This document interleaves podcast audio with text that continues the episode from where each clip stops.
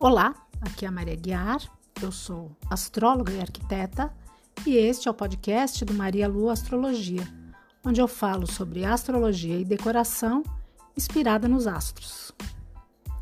Neste episódio, trago novidades para o astral da semana do dia 6 ao dia 12 de junho de 2021. Essa semana me parece ser daqueles daquelas semanas em que a gente encontra um oásis de acalmaria em meio ao deserto caótico que a gente está vivendo nos últimos tempos. A Lua vai transitar entre Touro e Câncer, saindo da fase minguante, iniciando um novo ciclo na Lua Nova de Gêmeos, que chega na quinta-feira. Entre domingo e amanhã de terça, aproveite, pois o clima de calmaria da Lua em Touro que passa aí pelo finalzinho do ciclo da alunação taurina, talvez contribua para isso. Tente não iniciar nada novo. Pelo contrário, procure tarefas que necessitem ser finalizadas de forma prática e que tragam sensação de conforto e prazer. Uma necessidade dessa lua em touro. De terça à tarde até quinta, a lua já entra no clima da alunação geminiana. O novo ciclo lunar começa dia 10 de junho, com a lua nova no signo de Gêmeos formando um eclipse solar, que é par do eclipse lunar ocorrido no dia 26 de maio, no signo de Sagitário. Desde o ano passado e ao longo desse ano, a gente está tendo aí vários eclipses nesse par de signos. Agora é a vez de trazer à tona ideias que talvez não estejam muito claras como uma oportunidade a mais para buscar coerência nas informações compartilhadas em grupo e flexibilidade para os pensamentos que norteiam as ações coletivas. Acho que é mais ou menos como eu li outro dia.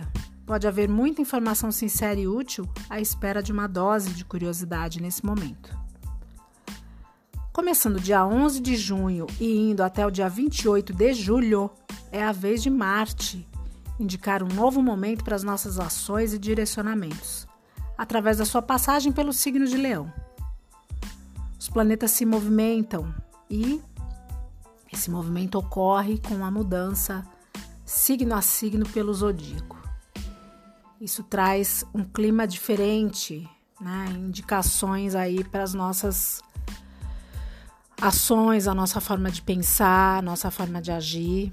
E nesse período pode haver um aumento de ânimo, de coragem, principalmente por causas que forem consideradas nobres, valorosas, fique ligado aí que a autoexpressão, as atividades de liderança, o uso da criatividade e as atitudes enérgicas e impulsivas que tem a ver com signos de fogo também encontram mais possibilidade de se manifestar.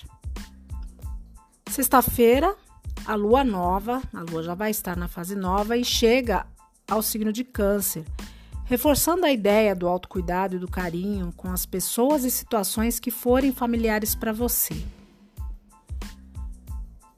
Isso tem a ver com o ascendente do mapa da lua nova que eu vou falar mais para frente.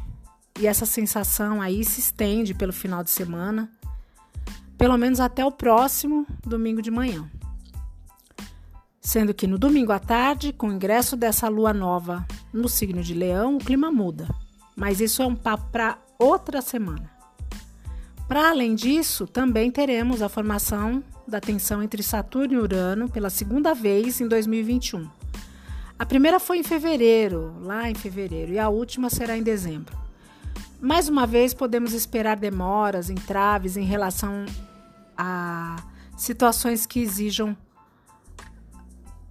superação de tantos problemas que estamos vivendo coletivamente e individualmente sendo que dessa vez Saturno está retrógrado, indicando ser este um período de revisão em relação às mudanças que estão sendo necessárias, mesmo que com muita maturidade, responsabilidade e cautela, ainda assim há possibilidade de instabilidade e dificuldade de levar adiante novos projetos.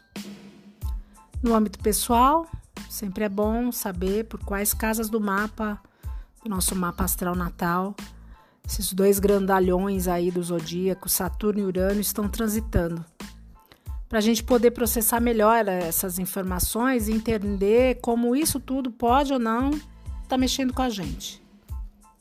É isso para essa semana. Espero que essas informações possam te ajudar a conduzir melhor seus dias. E no decorrer dos dias eu vou trazer aí o, o clima da lunação de Gêmeos que começa no dia 10, quinta-feira, com o encontro do Sol e da Lua no signo de Gêmeos. Até o próximo. E se você ainda não viu, esqueci de falar, mas está rolando nas redes sociais uma campanha é, com dicas e inspiração para o Dia dos Namorados, baseada nos signos astrológicos. Me segue lá pelo arroba Maria Astrologia para saber o que está rolando. Bom final de semana e até o próximo.